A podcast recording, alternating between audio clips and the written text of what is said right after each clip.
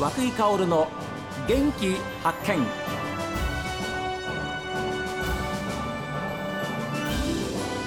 おはようございます。和久井薫です。和久井薫の元気発見。一日の始まりは私が発見した北海道の元気な人と出会っていただいておりますが今週は4月8日に2度目となる入学式を迎えた大空高校の話題なんですが大空町教育委員会教育長渡辺邦夫さんにお話を伺っています。本当にあの素晴らしい方をお迎えすることができたと、はい、あの私どもが想像しているはるかにですね、えー、教育のそのレールをまた理念をお持ちな方であるということを、えー、本当にまざまざとこの1年あの知ることに私どもはなりました。はい、えー、あの教科書や、えー、教科書の単なる授業でもなく、はい、えー、また ICT を道具として、えー、使うそういった授業にとどまることなく一人一人のやっぱり生徒たちが3年間で自らの力で課題を発見し、えー、なおかつその解決策を導き出しさらに自分も実践しながら、えー、答えをあの出していくといった、はい、そういうですね、まあ、カリキュラムをすでに考えておられるし、えー、もう2年、えー、新しい1年生ももう早いものでも2年生になるわけでありますけれども、いよいよ2年目からは地域の皆さんと一緒になってもう学ぶような段階にもう入っていくということになっておりまして、はい、あの本当にこの内容で3年間学ぶことで、えー、社会に出ても全くその、うん、引けも取らずに堂々と、はい生きていけるような、うん、そういう人材が間違いなく育つであろうなというそういう期待感をですね今本当に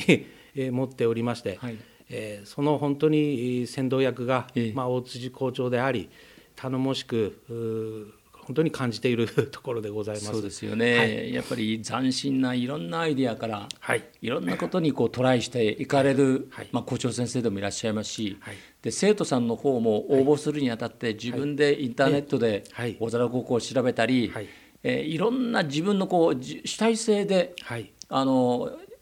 受験された生徒さんもたくさんいたそうですから。はいはすごいことだと思います、はい。えー、あの本当に道外の生徒さんはとりわけ、はい、あの距離のあるところで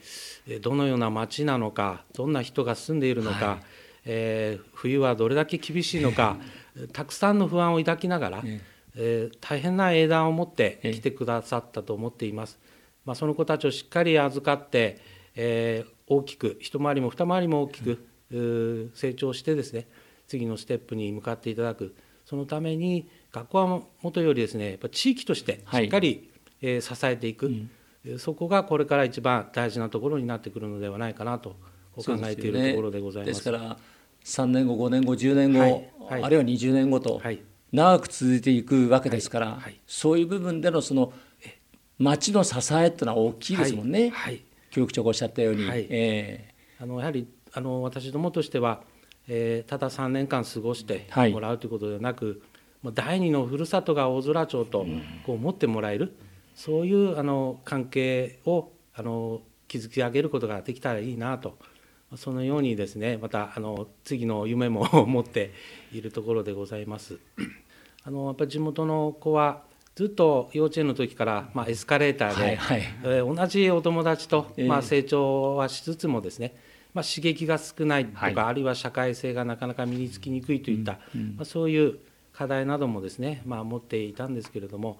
道外からそういうクラスメートが入ってきてくれたことで、はいえ。ー、あのこの地元の素晴らしさだとかというものを、うん、道外の生徒さんに教えてもらったり、うん、えまた、えー、道外の生徒さんの素晴らしい、まあ、成長というかそういうものを自分にはない成長というものをですねえー、同じ校舎の中で生活する中で大きな刺激となって受け止めていて、まあ、本当に切磋琢磨し合えるそういう環境、また全国にあの生涯の人間人としてのまあ財産っていうのはやっぱりお友達かと思いますけれども、はい、えー、それがあの高校にいながら、うん、そういう財産がですね、はい、作れるといったことこれもあの素晴らしいことでありまあ羨ましいなと思って いることの一つでもあるんですよね。うん。はい、昔私たちがそれこそ高校受験の頃ってのはそんなことなかったですから、はい。えー、そういう意味では、えー、はい、ですからやっぱりこの後長く続けさせていくためにも、やっぱりいろんな方の知恵を出し合ってっていうことも必要ですよね。そうですね、え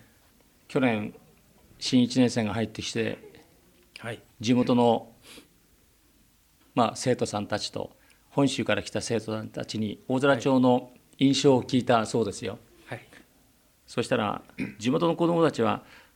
畑しかない大空町なんだとい。うふうに答える生徒さんがたくさんいた中で本州から来た生徒さんは「い。やこんな畑があるんだ」というふうにびっくりしてたっていう、同じ畑を見てもですね、やっぱり地元のこと本州から来た子どもたちの印象、受け止め方が違うんですよね。それぐらいやっぱり大空町っていうのは環境にもやっぱり本州にはないやっぱりいいところがたくさんあるそういう雰囲気を持った町ですよ。ありがとうございます。えー、あの本当に私も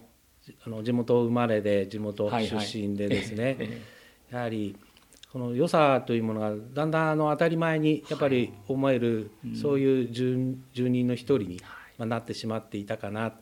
すからこの新しく全国から生徒さんを迎えたことが私自身にとっても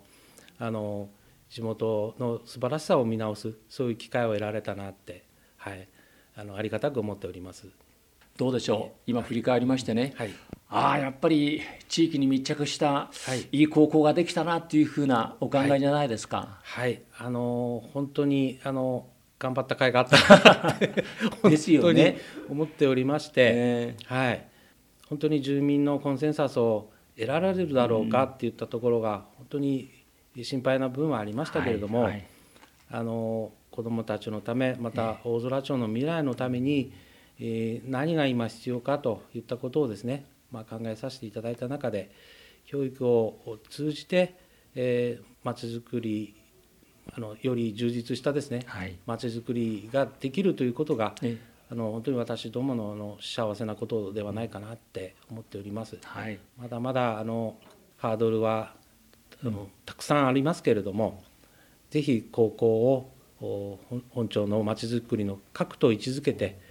また起爆剤と位置づけて、はい、えー、町民皆さんで一丸となってあの取り組んでまいりたいなってそのように思っています。あのこのようなあの、えー、形でですね本当に番組に取り上げていただいたことも本当に光栄でありますしあの本当に広く多くの皆さんにですね大空高校を知っていただければ本当に誠に幸いであります。本当にありがとうございます。こちらこそお世話になりました。大空町教育委員会教育長の渡辺邦夫さんにお話を伺いました。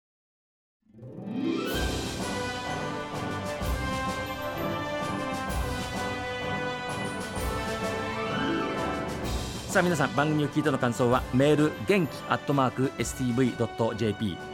genki アットマーク stv.jp ファックスは0112027290おはがきの方は郵便番号 060-8705STB ラジオ和久井薫の元気発見までです。この後は北海道ライブ朝耳をお送りします。今日も一日健やかにお過ごしください。